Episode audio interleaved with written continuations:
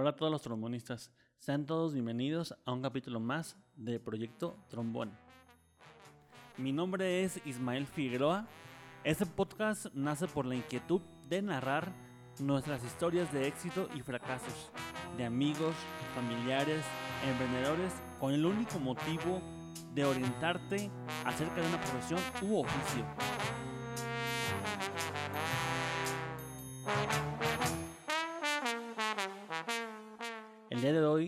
Tenemos como invitado a un amigo, compañero y profesionista que admiro y respeto por su desempeño y su sencillez como persona, y que por supuesto pertenece a Agroquímicos El Milenio.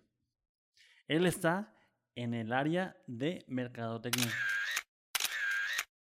Él es el licenciado José Juan Huerta, que estudió la carrera de multimedia digital en la Universidad Montreal, Campus Morelia.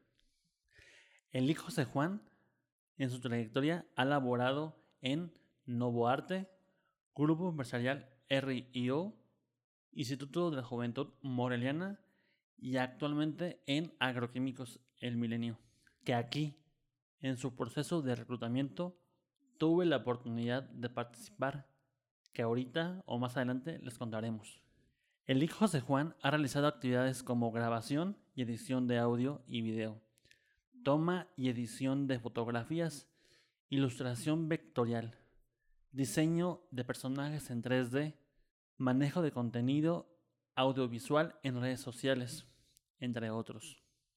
Pues bien, Juanito, ¿cómo estás? Muy bien, gracias, Lick. Aquí feliz de estar en el podcast, en el primer capítulo. Bien, pues vamos con la primera pregunta misteriosa y curiosa. Eh, José Juan, ¿de qué trata la carrera de multimedia digital? Uh, bueno, la carrera de multimedia digital uh, nació para crear contenido uh, prácticamente digital, visual, para empresas, en donde, pues en la actualidad, ya cualquier empresa tiene una plataforma digital, una red social, este, y yo creo que con esto de la pandemia creció mucho más esta área de, de multimedia digital. Claro, sí, sí es cierto, ¿eh? porque eh, referente a, películas, eh, no se viste que hubo un aumento primero en los streamings, Disney Plus, eh, HBO Max, eh, Netflix eh, y, otras, y otras plataformas. Pero me, como que yo me di cuenta que había películas de animación más, más que películas donde actúa un actor o una actriz. No sé si tenga algo que ver esto o, tú qué opinas de esto, José Juan. Uh, bueno, yo creo que sí tiene que ver algo porque cuando se tiene que grabar como una película con actores reales, tiene que haber contacto entre personas. Y cuando es una animación este, 2D o 3D, lo, las personas participantes pueden trabajar desde casa. Entonces yo creo que por eso fue un aumento, porque no hay como contacto y como en la actualidad es difícil estar muy cerca de mucha gente, entonces es más, más factible trabajar desde casa. Claro, sí, por supuesto.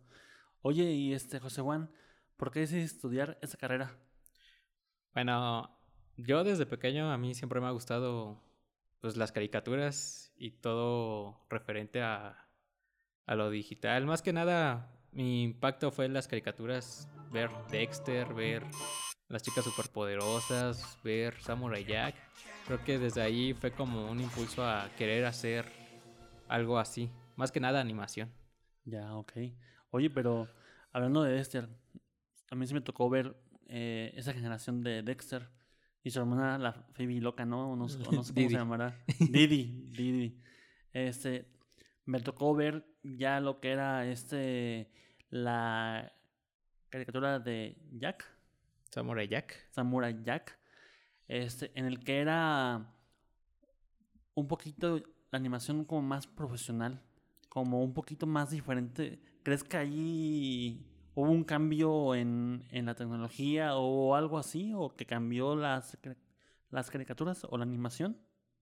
Sí, de hecho, pues cada vez que avanza el tiempo, la tecnología avanza a pasos agigantados. y prácticamente siempre renuevan la forma de hacer animación en esta actualidad. Prácticamente podemos, un ejemplo es Pixar. Pixar ha crecido demasiado, ahorita realmente es un monstruo junto con Disney. Es un monster. Inc. sí, de hecho sí, o sea, los ves y su nivel de animación es tremendo. Claro. Sí, por supuesto, me imagino, ¿no? Cuánta, cuánta sensatez para realizar un personaje y darle vida y que camine, que grite, que, que no sé, darle la animación, darle como si fuera un, una persona hablando, platicando, corriendo, comiendo, lo que sea, ¿no?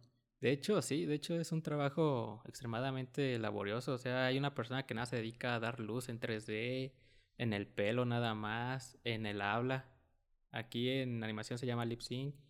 Entonces, pues prácticamente una persona se dedica a hacer una cosa en, en, animación. O sea, no lo hace solo una persona. Son miles trabajando atrás de. O sea, hay un equipo completo dedicado a una, a una cosa para hacer un personaje o una película. O sea, uno nada se dedica a animar, otro se dedica nada más a texturizar el personaje. Entonces es como muy específico a la tarea que tiene que hacer cada persona. Claro.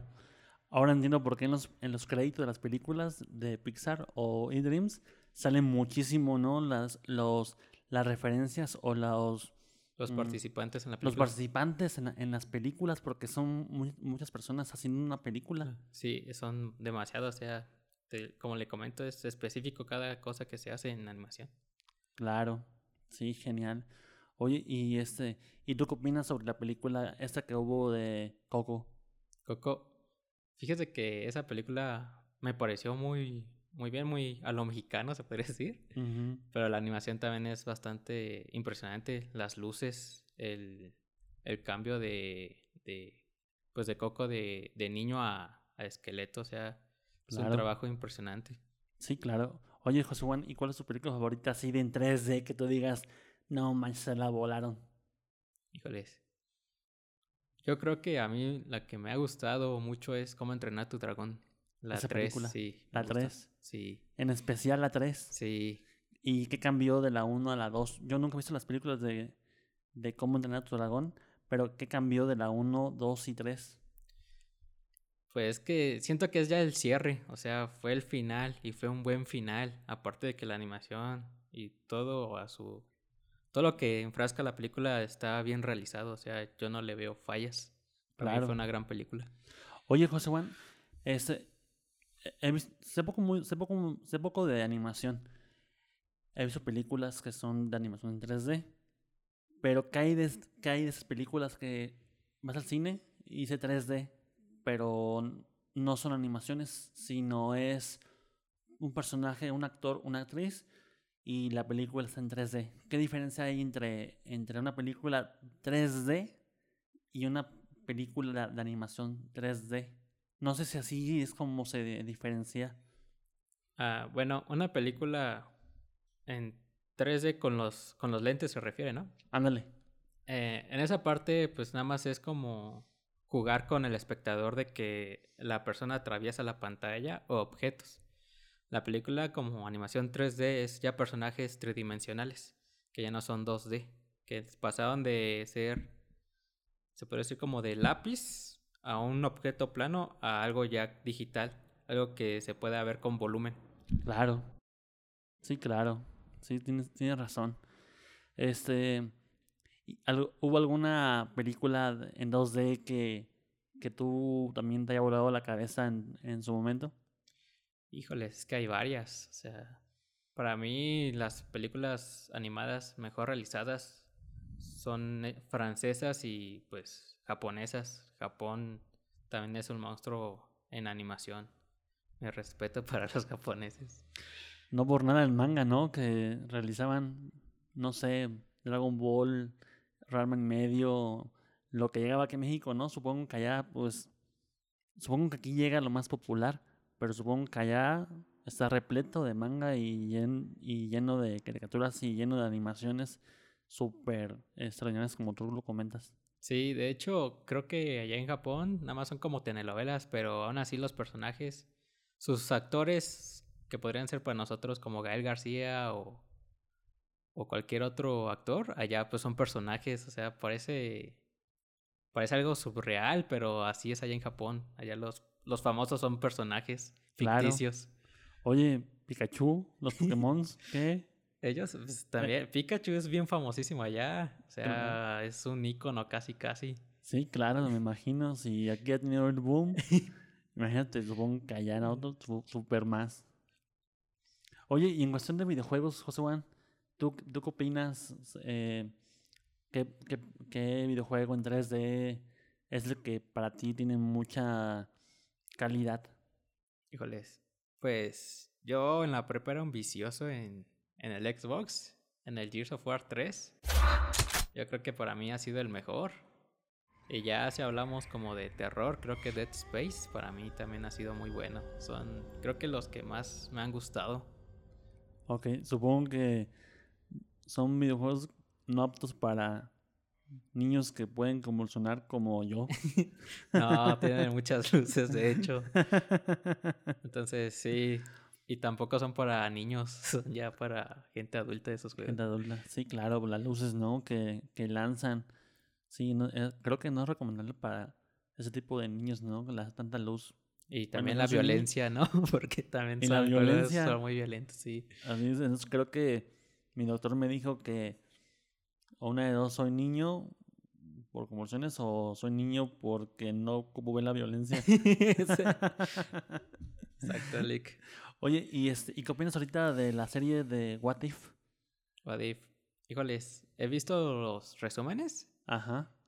pero pues interesante, se me hace como expandir el universo a qué hubiera pasado si, si todas las cosas cambiaran. O sea, nos dice que una simple decisión puede cambiar todo. Claro. Prácticamente es como, pues arriesgate, puede cambiar cualquier cosa. Así es. Eso es dentro, eso es dentro de la historia de Marvel. Pero en la animación también está, está este diferente. Antes de entrar contigo a, a grabación, dije, ah, me interesa poquito, voy a investigar qué tipo de animaciones es, es What, what If. What if? What If. What if? Y me sorprendió mucho que, que era 3D, pero lo aplicaron como 2D. Entonces yo creo que va a haber la oportunidad de que, de que lo veas y nos digas y nos vengas a platicar qué opinas, ¿no? De, de, de, esa, de esa serie. De, pues de hecho, a eso se le llama textura 2D, que hace que los personajes se vean como caricaturizados. Con más que nada el efecto de líneas es lo que hace que se vea como 2D, pero en realidad es 3D. Órale. Entonces supongo que todo eso hace que la caricatura actual se vea de calidad. Sí, es que en animación los pequeños detalles, que sean mínimos, hace que todo se vea tan, tan real o muy genial. O sea, el simple hecho de poner tal vez una o dos líneas en, en algo hace que se vea súper genial. O sea, los detalles son, son importantes. Claro. Y supongo que eso marca a que una película, una serie, un videojuego, un trabajo realizado sea, sea bien hecho. Bueno, no otras personas lo, lo notan, lo notan. Pero supongo que personas que lo que saben saben lo que ven es cuando lo aprecian más. Sí, yo sí soy de esas personas que ve detallitos y me sorprende. Digo, qué paciencia para haberlo hecho. Claro, sí, me imagino. Oye, este, José Juan, y al momento de estudiar, al momento más bien de elegir tu carrera, eh, ¿tuviste opciones de estudiar en alguna escuela pública? Ah, lamentablemente no, Lick, porque yo cuando iba a iniciar busqué en la Michoacana y no había nada parecido a lo que yo quería. Ya en cuanto entré al Montreal, creo que a los dos años llegó la llegó la carrera aquí a la UNAM, a la ENES aquí de Morelia. Nada más que ahí sí dije, ya llevo dos años, ya perder dos años de estudiar creo que no vale para volver a empezar. Dije, ya mejor termino la carrera aquí en Claro. Montreal. Entonces la nueva escuela ya era pública. No. Yo en- estudié en una escuela privada Ajá. y la ENES pues sí es pública, pero como le digo, pasaron dos años yo cuando ya estaba estudiando, cuando llegó la carrera aquí apenas a Morelia. Ah, ok, ok, ok. Y por tu cabeza llegó el momento de decir, me mudo de ciudad para estudiar multimedia. De hecho sí lo pensé, de hecho en la UNAM de México sí estaba la carrera, Pero pues no se dio la oportunidad porque sí iba a ser mucho gasto, entonces no podía cubrirlo. Y Claro. mis papás tampoco, entonces ya por eso mejor decidí quedarme aquí. Claro.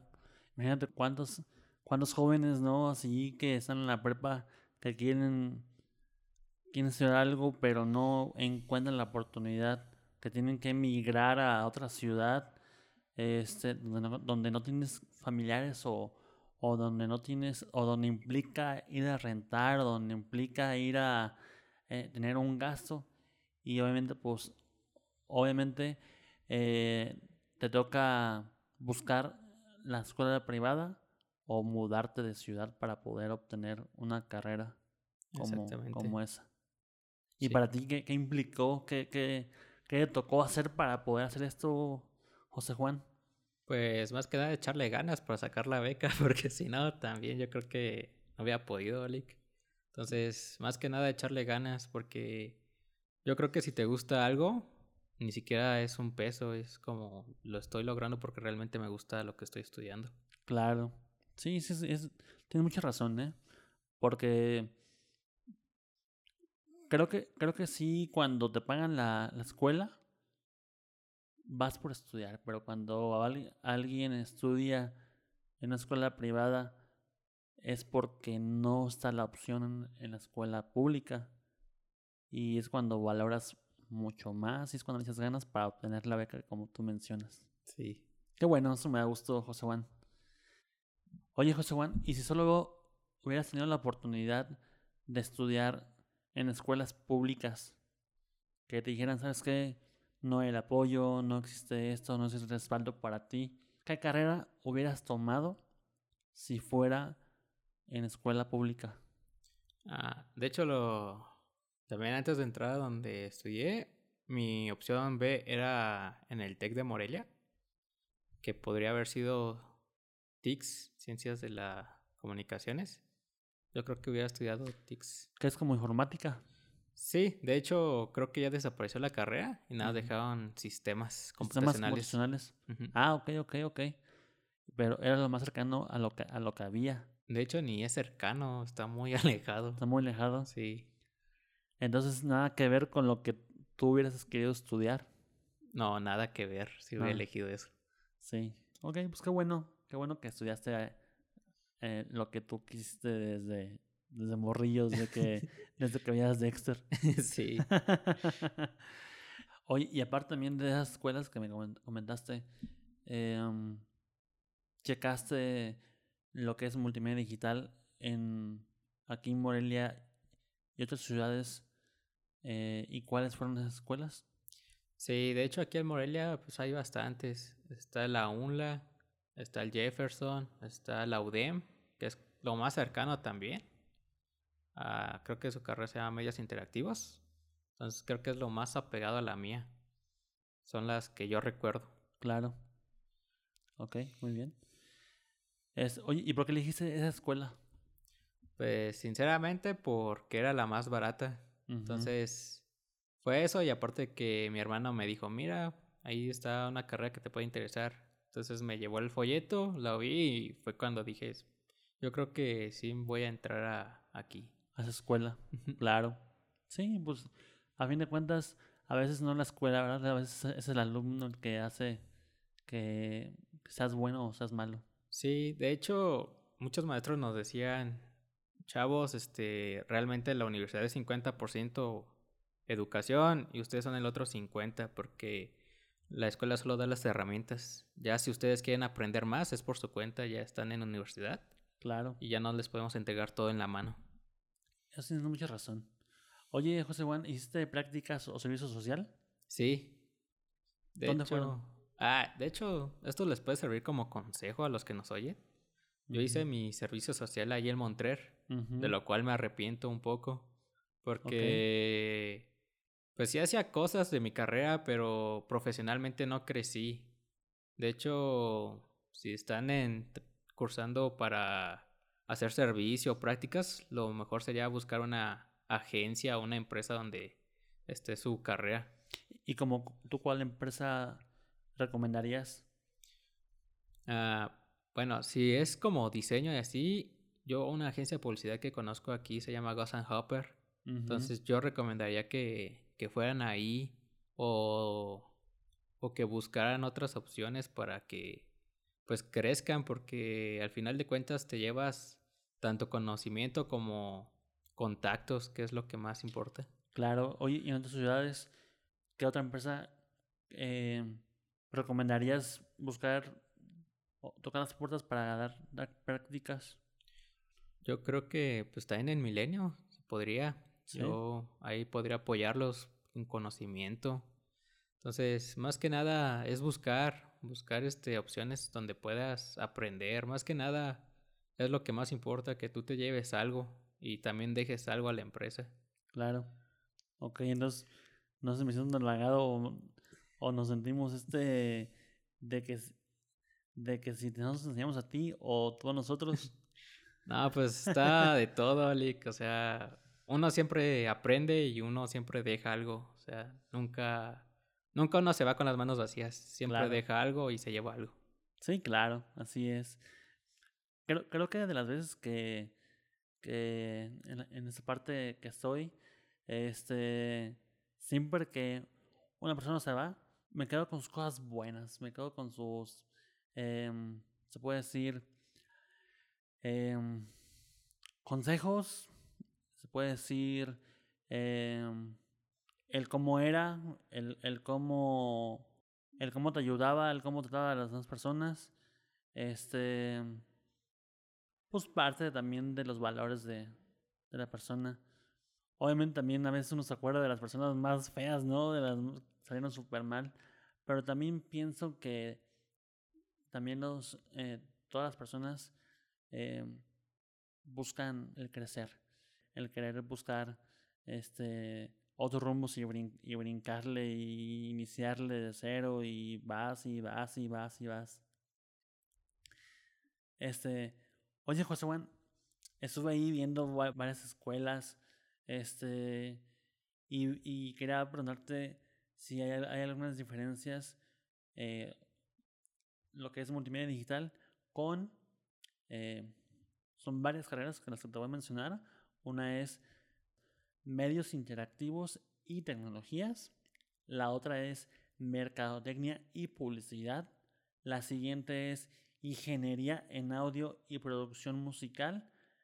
La cuarta es diseño gráfico y la última es ciencias de la comunicación. Tienen algo que ver entre eh, tienen algo que ver esas con, la, con tu carrera?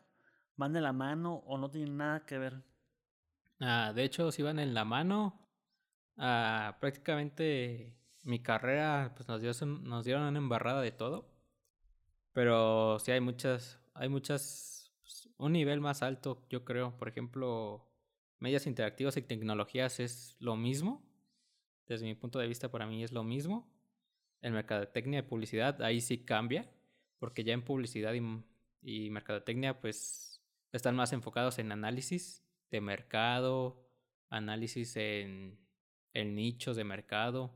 Entonces es como más específico, es como encontrar más cómo vender el producto. Claro. Y nosotros es cómo dar la imagen para vender el producto. Crear el, la imagen. Ajá. Entonces esa es la gran diferencia. Ya, ok, ok.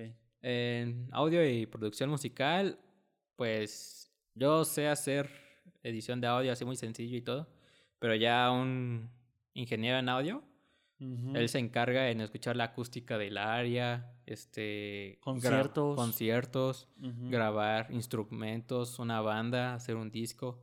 Entonces ahí sí ya es un nivel más amplio. Ok, si alguien escucha este podcast y hay alguno que sea porción musical, por favor búsquenme. y en ciencias de la comunicación, de hecho ahí en mi escuela estábamos peleados. Era como, ustedes están atrás de las cámaras y hacen que nos veamos bonitos y nosotros nada más salimos en tele. ok. Creo que también pasa algo lo mismo. Lo platiqué con también con en el anterior capítulo. Este los médicos existen la, bueno, los médicos tienen la pelea con los enfermeros y o nutriólogos y los administradores esa pelea con contadores. A mí muchas veces me dicen contador y y me ofende, no me ofende, ¿verdad? Pero pero este eh, no es lo mismo, pero sí también compartes muchas muchas materias casi iguales. No, no, no tanto no ves muchas finanzas, pero sí ves de ambas carreras. Pero entonces con, con ustedes en tu, en tu escuela e, era multimedia digital y... Comunicación. Sí, esa es la comunicación. Exacto, Sí. Y, y, este, y, y, era por eso que decías. Sí, de hecho era como que nos hacían el fuchi, es como esos raros, porque nos veían como los bichos raros en toda la escuela, eran como los frikis, ¿no? Les gustan los videojuegos y las películas y todo eso. Entonces, sí, ahí era el, el, pleito, ¿no? O sea, ellos así como que... Gente normal, periodística, de, de culto ellos. Y nosotros como de, ah, frikis. o, sea que, como tú dices, el, tu carrera es, es, es estar detrás de una cámara, ellos están delante de una cámara. Ajá o detrás de un micrófono ellos delante de un micrófono. Exacto, o sea, ellos son la imagen, nosotros somos que se oigan bien y se vean bien. que se oigan bien. tienes razón, tienes razón. Oye, José Juan, y también este estuve viendo muchos softwares este que, que son en que, que están en muchos están en, en Adobe. Y, y la verdad que yo creo que así como yo y mucha gente piensa que solamente está Photoshop. Este, ¿cuál otro software están y para qué son? Bueno, Photoshop, yo creo que la gente ya sabe para qué es, es edición de fotografía y montaje. También a veces hay gente que lo usa para dibujar, ilustración. Este, eso es lo básico. Bueno, es como las tareas esenciales de Photoshop. También está Ilustrador, que es vector, esa ilustración vectorial, que esa sirve para hacer logotipos, packagings y ilustración. Es ya ahí en Photoshop, Ilustrador es dependiendo del artista cómo se acomode. Y también Ilustrador, pues es enfocado para que se hagan impresiones de calidad para el momento de que se imprima no salga tan pixeleado. Claro. Y en Photoshop pues se maneja con píxeles. Entonces, si no tienes bien el, el, tamaño, se va a ver pixeleado en Photoshop y la, la impresión puede salir mal. Uh, Audition, que es para edición de audio. Como este. Exactamente, para subir eh, un podcast, para una entrevista, para pues también música hay gente que graba en Audition. Entonces, pues son extensos estos programas, o sea, dependiendo de cada quien los usa como, como, como pueda y por su motivo. Lightroom también, esa es como edición fácil de en fotografía para subir niveles de luz, iluminación, brillos, etc. Premiere Pro también es uno de los que uso para edición de video. Ese pues prácticamente lo usan muchas personas. Eh, edición sencilla, ya también dependiendo de la gente, si la quiere meter de más, lo puede hacer, no hay ningún problema. Y After Effects, que es de mis favoritos, en donde puedo hacer animación, movimiento, puedo hacer muchas cosas, se puede hacer efectos especiales, a quitar pantalla verde y poner cualquier cosa. Entonces creo que es un software que en particular a mí me gusta mucho. Genial. Oye, a ver, José Juan, Supongamos que tienes un viaje, un viaje a Europa. Y estás, no sé, en el Coliseo, en, en la Torre Eiffel, en la Torre de. en Londres, en Londres en el Big Ben. Este. Y le pediste a alguien que tomara una fotografía. La tomó súper fea. Y en el fondo sale una persona que no quieres que se vea. Eh, ¿Tú qué harías? ¿Tú qué harías con todos los esos softwares que nos dijiste? Mm, pues no sé, yo lo quitaría, o sea, para mí sería fácil quitarlo. O podría ser el mame de preguntarle al internet si podría ayudarme a quitar la persona y a ver qué se les ocurriría, porque también es muy divertido, ¿no? Poder usar esos programas para hacer memes o algo, porque literalmente ahorita los memes, ¿cómo pegan? O sea, se mueve más que una publicidad los memes. Claro. Oye, ¿no quiere decir que tú eres un creador de memes? Sí, a veces sí. Oye, y a ver, en todo tu historial eh, personal, ¿has realizado algún meme que tú digas, no manches, me pasé? O, o un meme que tú hayas creado.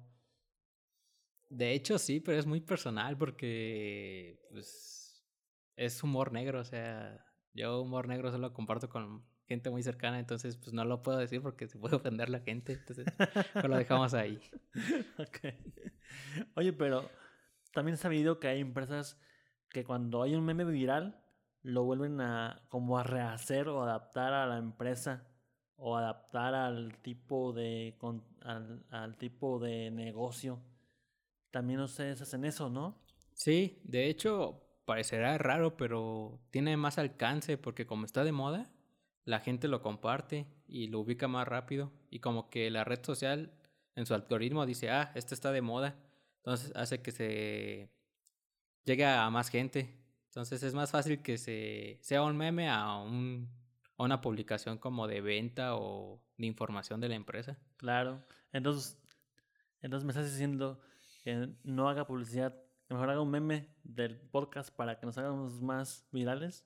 Sí, de hecho, suena, suena raro, pero literalmente si no pagas, no te das a conocer, pero hasta un meme te ha llevado a la fama. De hecho, pues hay casos, no sé si se acuerde de, de un señor que dibujó una camioneta que se le habían robado, que era, creo, no me acuerdo si era de la Ford o Nissan, y la pegó y le hicieron el meme y la empresa tuvo mucho alcance y le regalaron una camioneta al señor. O sea, parece ridículo, pero pues es lo, en la era en la que vivimos. O sea, nos divertimos y nos, nos gusta a veces ese tipo de contenido. Claro. A mí lo que me gusta es el de... ¡Diablos, señorita! sí. Cuando es algo muy raro o dice alguna señorita. Ajá, el, actor Terry Williams. ¿Terry Williams? Ah, no me acuerdo cómo se llama. Es Terry no sé qué. Este... Pero la película es de donde, ¿dónde están las rubias? rubias sí. O sea, las rubias. Ese meme me encanta. Creo que son los memes que más comparto tanto en stickers, en, en WhatsApp, o, o, en todos los comentarios que hagan mi familia en Facebook o amigos. Eh, ¿Tú tienes algún meme que compartas más y, y tú digas que ese es el que me gusta y el que más comparto y con el que me cajetea de risa? Es que hay un montón. O sea, de repente hay una modita de que hay uno en específico y lo compartes y lo haces todo. Y de repente llega otro y ya es tu favorito. Entonces, hay un repertorio de favoritos. Claro. Oye, y eso, eso es en memes eh, gráficos. También hay memes de video. ¿Sí los hay o no los hay? Ah, pues hay, pero hay GIF, que son tomas de, de una serie o de un noticiero o cualquier cosa y lo hacen GIF para que se repita. Ah, ok. Y lo hacen y lo hacen por diversión para que dé más risa. Y de hecho, creo que los GIF animados, ahorita los stickers animados, sí. tienen más impacto que los normales. No sé si ha visto que sí, tienen más impacto. Porque estás conversando por tu red social y más el sticker. Sí. Y a veces, a veces el sticker viene, la, viene una letra, ¿no? Que dice sí o no, usando una, un personaje. Exacto, entonces pues te das cuenta que va avanzando la tecnología y la gente va creando nuevo contenido. Claro. Oye, y me acuerdo del primer video chistoso, no sé si, no sé si se le puede decir video viral, video meme, video, no sé, el de Edgar se cayó. Se cayó. sí. El de, ¡Ah, güey! sí. Ese se hizo famosísimo. Y pues creo que salió hasta en Emperador en un comercial, no sé si se acuerdan. o sea, sea, como un video te puede hacer famoso en un ratito y, y es algo así bien X, o sea. Claro. También el que me, el que me, unos videos que me gustan mucho es el de estamos perdidas. perdidas, perdidas, perdidas. Ese no lo he visto. Mm, Son dos, dos chicos, chicas o chiques, no sé cómo decirlo, este, que literal están en el cerro. Yo creo que un fulano los dejó ahí y empiezan a, a grabar un video y dicen, estamos perdidas. Y eh, obviamente son hombres vestidos de mujeres. Estamos perdidas. Y el video se sube y se hace súper viral. Súper, súper viral. Y creo que es de los videos que también me causa mucha, mucha risa. Es que es, es lo bueno y lo malo de las redes sociales, ¿no?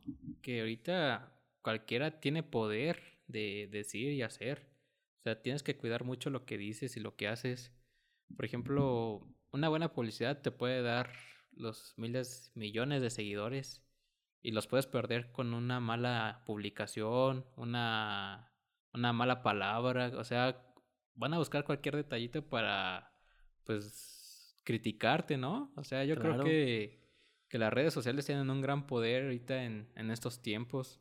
Oye, como, como es el niño, ¿no? Del Oxxo. El que le dice, El de... "Mm". "Mm". sí. Y ya hablando localmente, pues podemos hablar de Lady Combi. El... La, la, la chica que está fumando en una combi. Y obviamente está época de COVID. Y fumando. Le dice que la apague el cigarro y se ponen a alegar que no, y que no, y que no. La chica se hizo viral. Bueno, creo que no tan viral porque supongo que no lo conoces. No, es que he visto varias Lady Combis, Ah, entonces... no sé cuál. no sé cuál de No sé todas. cuál. Entonces, sí, o sea, las redes sociales, pues sí pueden ayudar. Yo he visto gente que, que ha pedido ayuda y ha encontrado familiares o, o ha encontrado sus cosas perdidas. Entonces, sí, ahorita yo creo que es un, un poder, ¿no? Como diría el, el tío de Peter Parker, un gran poder conlleva una gran responsabilidad. Claro, oye, y ahorita que dijiste de, bus de búsqueda, me acuerdo de una chava que salió en unas noticias, publicó en su red social que en el metro de la Ciudad de México vio a un chavo que le gustaba Ah, sí, sí lo vi ese. y que la no tomó fotografía, o creo que sí tomó fotografía, y dice que hizo el público que se conocían. Sí, lo encontraron Lo encontraron. y, y le pasaron el contacto a la chica, sí. O sea, el poder de las redes sociales, ¿no? En las redes sociales. Sí, claro, y ayuda mucho. bueno, este. Oye, y José Juan, ¿y cuáles son es- esos campos laborales en donde un licenciado en multimedios puede se puede desempeñar? Bueno, en mi carrera, bueno, en experiencia propia, eh, es dependiendo de cada quien. Porque como en mi carrera se ven mucho contenido, hay gente que se dedica más como edición de video, edición de audio, en, en animación, en literalmente como en diseño gráfico.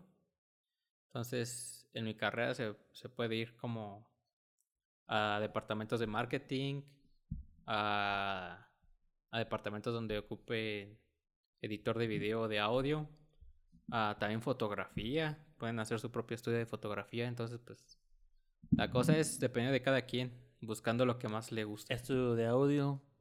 sí, parecerá chiste, pero sí hay gente que de repente dice yo puro audio y audio se va.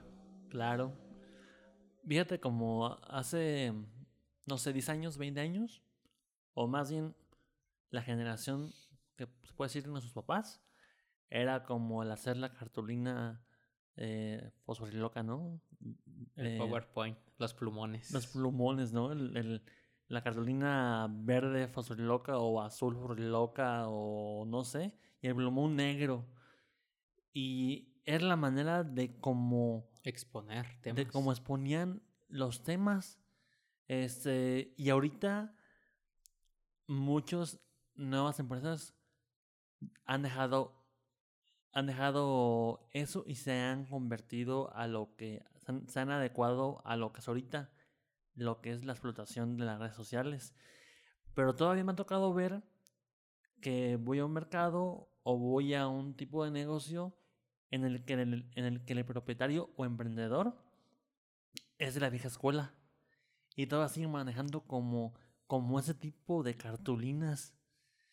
Pero también creo que, que el consumidor es de su generación y sí, y sí le, sí le funciona el, el hacer ese tipo de anuncio. ¿Tú qué opinas sobre eso?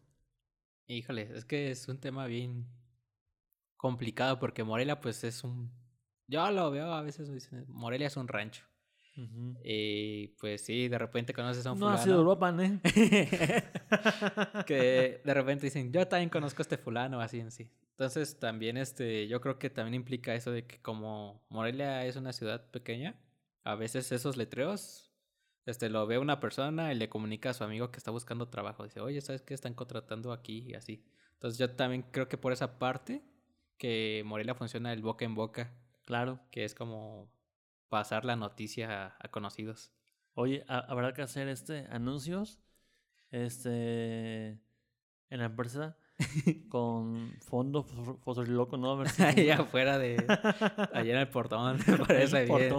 Para que la gente. De hecho, sí llama la atención, ¿no? Porque no. No es tan común ver este, esos tipos de letreros. Por lo general son lonas o banderines que se pusieron de moda de repente. Entonces, estaría súper bien para que nos vieran. Oye, este, José Juan, ¿y te acuerdas tú eh, sobre qué materias cursaste en tu carrera? Sí, este, Cursé fotografía, eh, animación, uh, diseño. ¿Cuál más? Y metodología, uh, letras y, y efectos especiales. Son de las que me acuerdo más. Tuve otras, nada más que no recuerdo bien el nombre. Oye, ¿y cuál era tu manera favorita? A mí, pues animación. Animación, era el boom, sí. Era, pues todas las que llevaba. Era animación 2D, era 1 y 2, y luego animación 3D, eh, y After Effects, que era efectos especiales. Fueron mis favoritas. Genial. Oye, ¿y alguna materia que no te gustó nada? Mm. Matemáticas.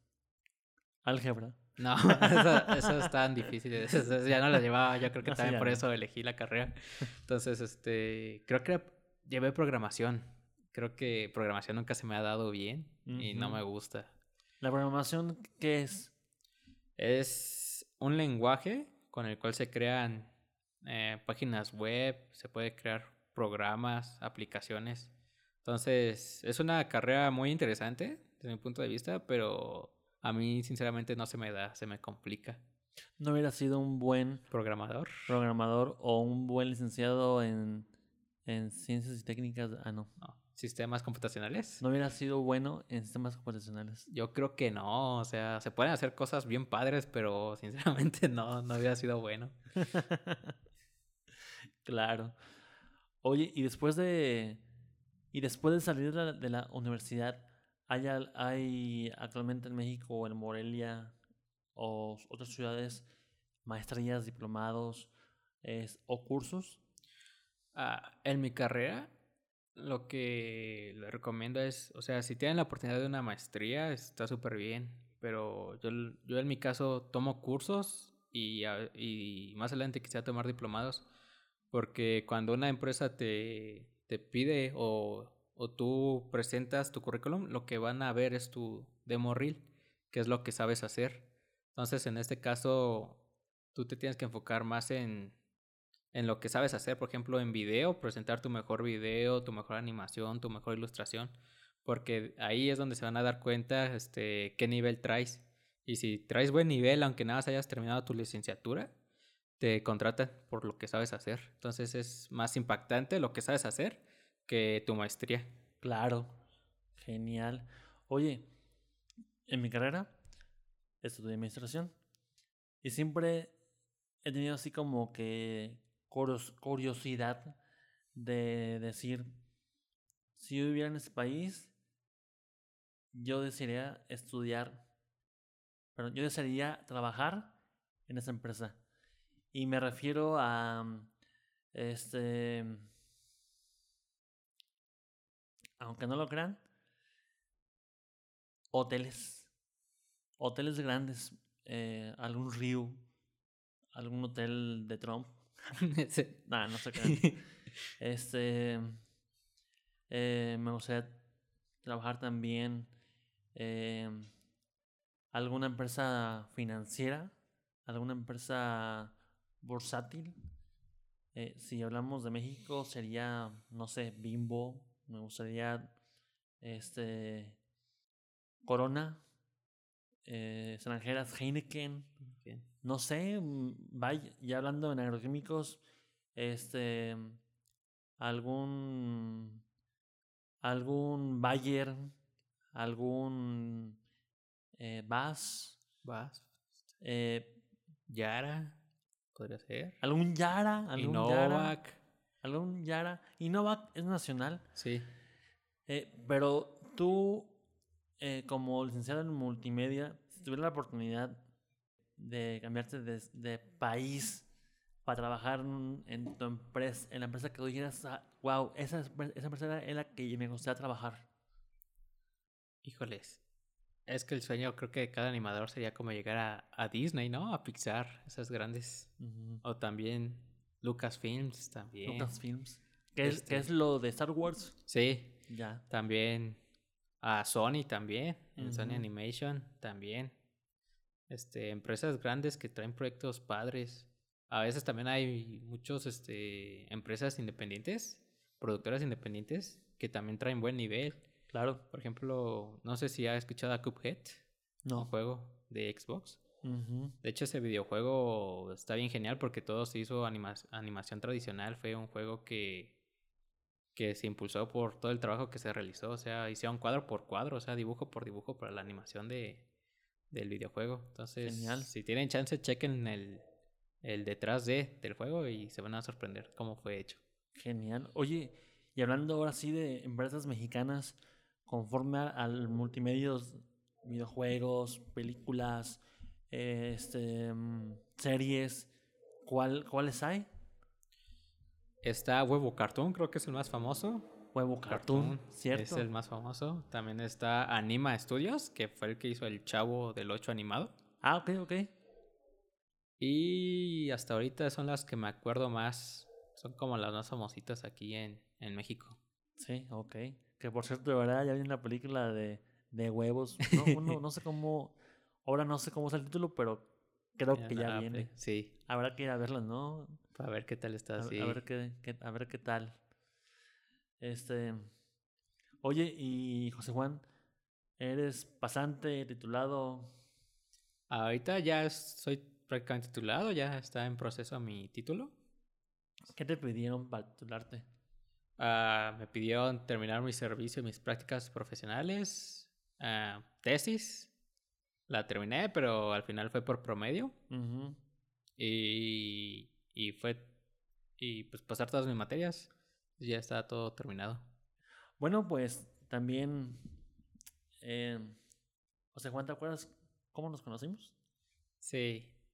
Ah, de hecho, fue mucho después. Primero conocí al Inge Cris. Estaba. Yo estaba en el Instituto de la, de, de la Juventud mi, Moreliana home Y antes de salir, este, mandé mi CV aquí a Agroquímicos al Milenio. Pasaron muchas cosas ahí, este, yo lo mandé y tardó en, en contactarme Luz todavía. Y tiempo Luz ya no está, pues. no, ya por eso. ¿Esa fue Luz? ya se nos fue. Se, nos fue, la luz. Nos vamos a, nos a, a oscuras. Nos vamos a oscuras. eh, Pasado como dos, tres semanas y me volvió a llamar que mandara mi CV. Y a mí me daba pues pena porque era video. Yo nada más mandé el currículum y ya pues me animé a hacer el video.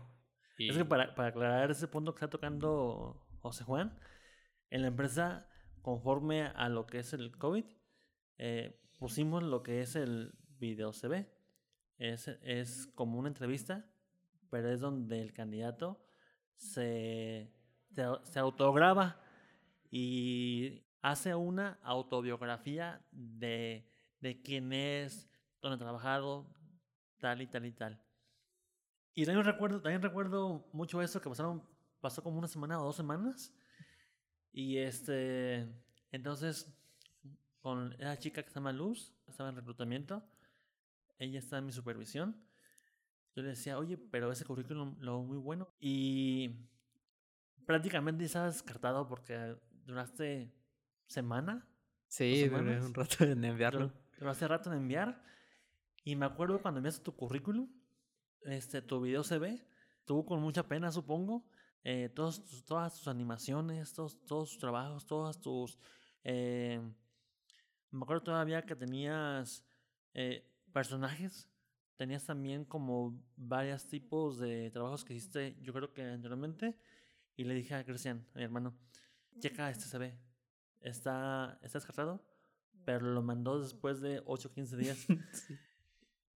Y lo vimos, lo vio, y creo que pues, fue como una amor a primera vista. sí. sí, la, la, verdad que la verdad que nos sorprendiste muchísimo en, en, en, tu, en tu video se ve. Yo creo que si no hubieran mostrado tu trabajo, este... No estaría aquí. No, estaría, no estaríamos aquí platicando los dos. Exactamente, sí. De hecho, a mí me daba pena cuando me dijeron, tu CV video. Dije, sí, a mí no me gusta estar frente a la cámara, yo estoy atrás. Pero dije, va, voy a, voy a probar a ver qué sale. Y pues todo salió bien y aquí estamos, Lick. Esto fue cuando trabajaba en Novo Arte. Una vez una señora, una viejita llegó pidiendo una lona de Cerrenta. Y para esto nosotros, por lo general, los carteles de Cerrenta era rojo con letra blanca y amarillo con letra negra, que es como lo más este, popular. Entonces yo lo hice esa vez amarillo con letra negra. La hice a la medida, le puse Cerrenta y todo. en cuanto llegó la viejita, pues se enojó Ah, porque para esto yo le comenté que siempre que era diseño, yo siempre hablaba con el cliente qué colores quería. Sí. Entonces, esa vez me dijo la viejita, no, pues tú te lo dejo a tu criterio. Sí. Y pues a mi criterio era pues, el color amarillo con negro. Entonces, cuando va la señora, se enojó porque su casa era color amarillo y se enojó y dijo, ¿cómo no sé? ¿Cómo? ¿Por qué así? Este, no se va a ver en mi casa, nada se va a ver letras negras y todo. Y hizo un escándalo la viejita. Y me dio mucha risa porque, pues, su vocecita de viejita y todo así, y, con un coraje roja, roja, roja. Entonces, este, ya se fue muy enojada. De hecho, andaba dejando el cambio por lo enojada que estaba. Oye, le hubiera dicho, señora, aquí hay una cartulina de loca. Le prestó un plumón. y ya, claro. Mejor péguelo ahí y de hecho, sí. Y también tengo una, esa sí no tiene nada que ver con diseño. En ese mismo en Arte, una vez este, yo cuando terminaba mi trabajo o no tenía pendientes me salía al, portón para, porque era en una avenida en la Guadalupe Victoria. Entonces siempre me salía y me quedaba platicando afuera con, con el demostrador. Ajá. Y un día de esos se vio un, pues, una persona un, que, que quería hacer delincuencia. Luego se ve cuando que hacer maldad. Entonces nada, andaba guachando a ver qué, qué se robaba o algo. Sí. Y en eso, más adelante, en esa avenida hay muchos locales. Claro. Y llega un oficial del todo bien, el que siempre pregunta que cómo están los, los locales y todo eso. Pero esta vez, en esta ocasión, se paró en una boutique a ligarse a la de la boutique. Entonces dejó la bici en la calle. Y este chavo vio, vio la oportunidad y se subió a la bici y se la robó. Se la robó el de seguridad. Entonces, pues, esa vez yo me reí un montón porque era el de seguridad y quedó en ridículo. Y la chava, pues, también, así como, ¿cómo dejaste que te robara? Quedó en ridículo ¿sabes? ese policía. Oye, ¿no estás por ahí en un celular grabando el video o algo así? No, yo nada, o sea, no, no me lo esperé porque fue bien rápido, o sea, en eh. cuanto la vio se subió y vámonos. Oye, y a veces sí pasa, ¿no? De que estás así como de que ves algo súper chistoso y dices, chinga, el celular no, no, lo grabé. O chinga, el celular se me descargó. O, ay, cabrón, no alcancé a grabarlo. Y ya cuando fueras, pues ya no lo grabaste. Ya no lo grabaste, sí. Pero es que fue bien rápido, o sea, yo no me, no me imaginaba que sí lo iba a hacer. Pero ¿te has fijado que, que ahora que hay celulares con cámara, ha habido el, el boom el boom, el boom de este de grabaciones, pues de, de accidentes, de cosas involuntarias que hicieron y causó risa. Y hablando de ya de, ya hablando en cuestiones como otras redes sociales, como, como lo es TikTok, ahí ya en TikTok pues suben videos en los que pues ya no es como el chiste involuntario o, la acción involuntaria eh, o este o el, o el accidente eh, o anécdota involuntaria. Ahí es más bien como el como el como a ver baila y como a ver haz esto y haz esto. No tengo ningún problema con TikTok. De hecho tengo muy buenos amigos TikTokers que tienen muchos seguidores y que espero a ver, si tenemos también seguidores ahí en TikTok. Pero creo que se ha cambiado como mucho esto, ¿no? Que a partir de que hemos tenido celulares, ha aumentado más el contenido en redes sociales. De hecho, yo desde mi perspectiva, pues en algún punto nunca nos imaginamos que la televisión iba a ser inservible. O sea, o sea, en el sentido de que programas de televisión ya no se ven. Ya estamos más pegados a TikTok, a Instagram, a, Twitter, que son las plataformas más como en redes sociales las más fuertes. Y pues cuando vemos la tele es para ver Netflix o HBO más o Disney Plus.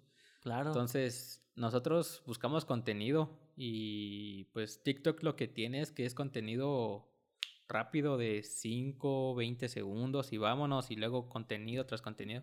Entonces es lo que ahora se ve muy seguido. Si dura más de un minuto no lo ves, no lo consumes. Tiene que ser contenido muy rápido y vámonos al siguiente. Claro, y lo que tiene en TikTok es de que tú no eliges qué ver, sino TikTok ya tiene un algoritmo de que te está diciendo, de que te está sugiriendo qué ver. Y en cambio, si te vas a a YouTube, ahí sí tienes la, la oportunidad de elegir qué quieres ver. Y si no te gusta, lo quitas.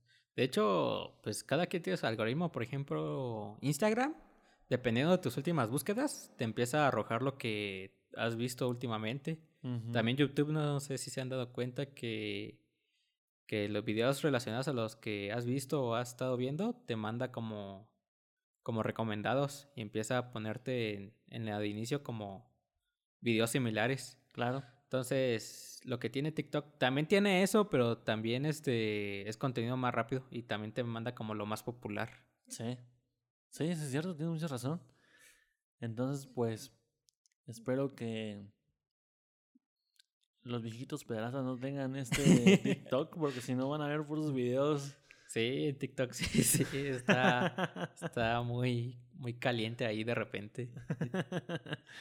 Oye, José Juan, y este, ¿algún consejo que quieras darnos para, para todas esas personas que, que quieren estudiar algo y o se quieren dedicar a una profesión y, y que y como tú que lo lograste, que dijiste, ¿sabes qué? Pues tengo, eh, no tengo tanta posibilidad económica, pero le voy a echar ganas a la, a la, este, a a, este, a, a lo que fue la beca, ¿tú qué aconsejas a, alguien como si tú estuvieras, como si fueras tú el José Juan de 17 años? Yo, pues, más que nada mi consejo es que le echen ganas, que no se agüiten, que si van a usar las redes sociales, que las usen para bien. Hay muchos tutoriales en Instagram, porque pues, el conocimiento está ya en la red, ya cualquier cosa que busques está ahí. Ah, a veces un título sí te ayuda, pero a veces en nuestra carrera, a veces lo que sabes hacer vale más, porque no cualquiera lo puede hacer, o tú puedes mejor, este, hacerlo mejor que cualquier otro que haya terminado de estudiar. Entonces, pues que busquen la oportunidad y si tienen la oportunidad de estar estudiando mi carrera, pues que la aprovechen. Y, y más que nada como consejo es que si van a hacer servicios o prácticas, que busquen un buen lugar donde puedan crecer este a, ¿cómo se podría decir? Profesionalmente, aprender. ajá, aprender, este, y profesionalmente más que nada. Y pues que aprovechen ahorita la universidad también, porque después de la universidad, pues la vida adulta sí es complicada. Cambia. Cambia. Y pues ahorita yo sé que estamos en pandemia y que es más difícil es convivir en universidad porque la experiencia en universidad es muy padre. O pues lamentablemente les toca en línea, pero que aprovechen todo lo que pueden aprender. Claro, tienes razón. Oye, porque sí, sí es cierto, ¿eh? Este, de este lado, se me han llegado muchas veces así como de, oye, vengo a tocar la puerta para este, que me des oportunidad de dar prácticas o servicio. Quiero aprender. Pero también ha llegado personas de que quieren o te dicen, libérame el servicio o libérame las prácticas. Y creo que son, esas personas son las primeritas que sabes que no les interesa el, el, el estudiar o, o, el prepararse o el ser una persona este, con mayor conocimiento. Entonces, lo que tú dices tú sí tiene, sí tiene un buen mensaje.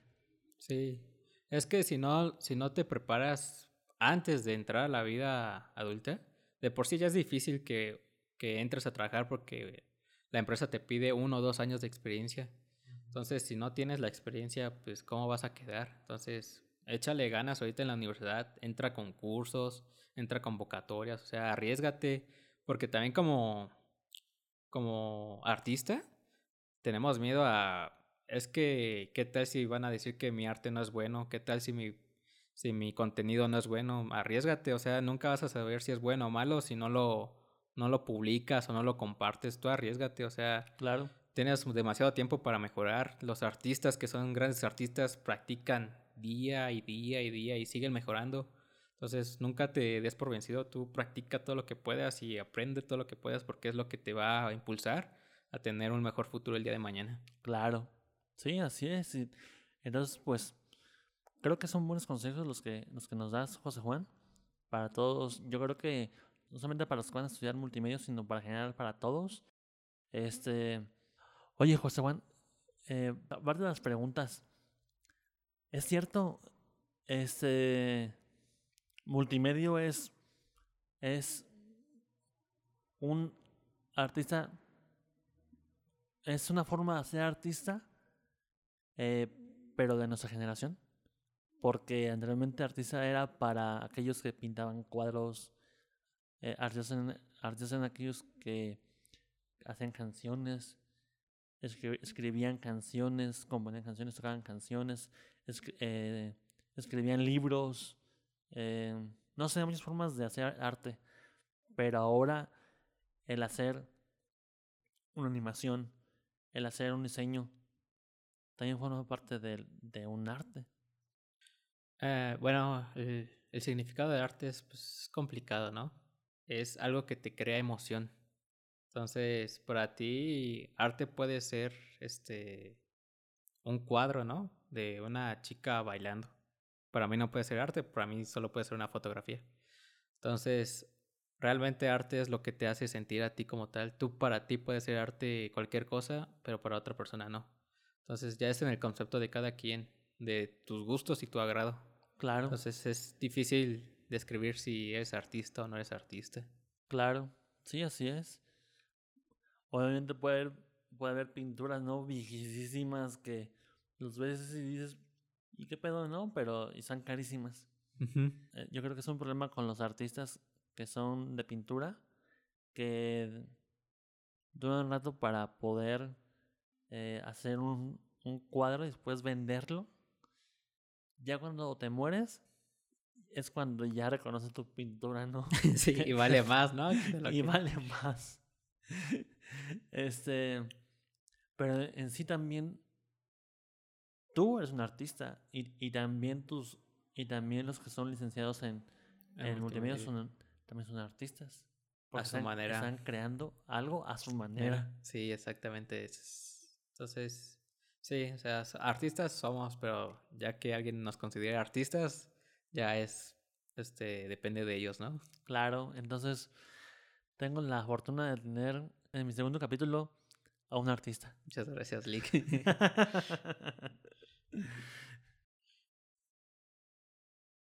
Bien, este, al final del día, quien toma la decisión de arriesgarse eres tú. Si puedes estudiar en una escuela privada, bien. Si es estudiar en una escuela pública, súper bien. Pero hazlo. No te quedes sin estudiar. En toda mi vida he estado lleno de miedos, complejos y temores, que poco a poco me he atrevido a superar. Yo sé que mi voz es gangosa, pero no por eso voy a dejar de cumplir un sueño. No hay nada como tener un experto en edición de audio para que te ayude a borrar cuando te trabas o cuando tartamudeas. O bien que no lo puedes pronunciar correctamente. Les comparto esa frase. Las personas que hablan poco dicen mucho con pocas palabras. Las personas que no se les entiende su traducción o mensaje es mucho mejor a la de muchas otras personas. Por eso supera tus miedos y es cumplir un logro más. Bueno, pues nos vamos despidiendo. No sé si quieres agregar algo más, José Juan. Yo creo que pues, nada más que le echen ganas la juventud de estos tiempos, ¿no? Que ha sido tiempos difíciles, pero se puede. Claro, sí, así es. Ahora que estamos en época de pandemia y sé que es muy difícil en las clases en línea, yo creo que con todos, desde kinder hasta universidad, sí se la están viendo complicado. Eh, José Juan, ¿quieres compartir tus redes sociales donde compartes ahí tu contenido que haces? Ah, tengo ratos en que no subo nada a Instagram, pero estoy como José Huerta, guion bajo, Romero. Bien, pues síganlo, sigan a José Juan eh, para que nos presuma ahí su contenido, para que ahí veamos lo que, lo que, lo que hace. Eh, bueno, entonces síganos en nuestras redes sociales y todas nuestras plataformas. Yo soy como Ismael.elfigueroa y eso fue un capítulo más de Proyecto Trombón.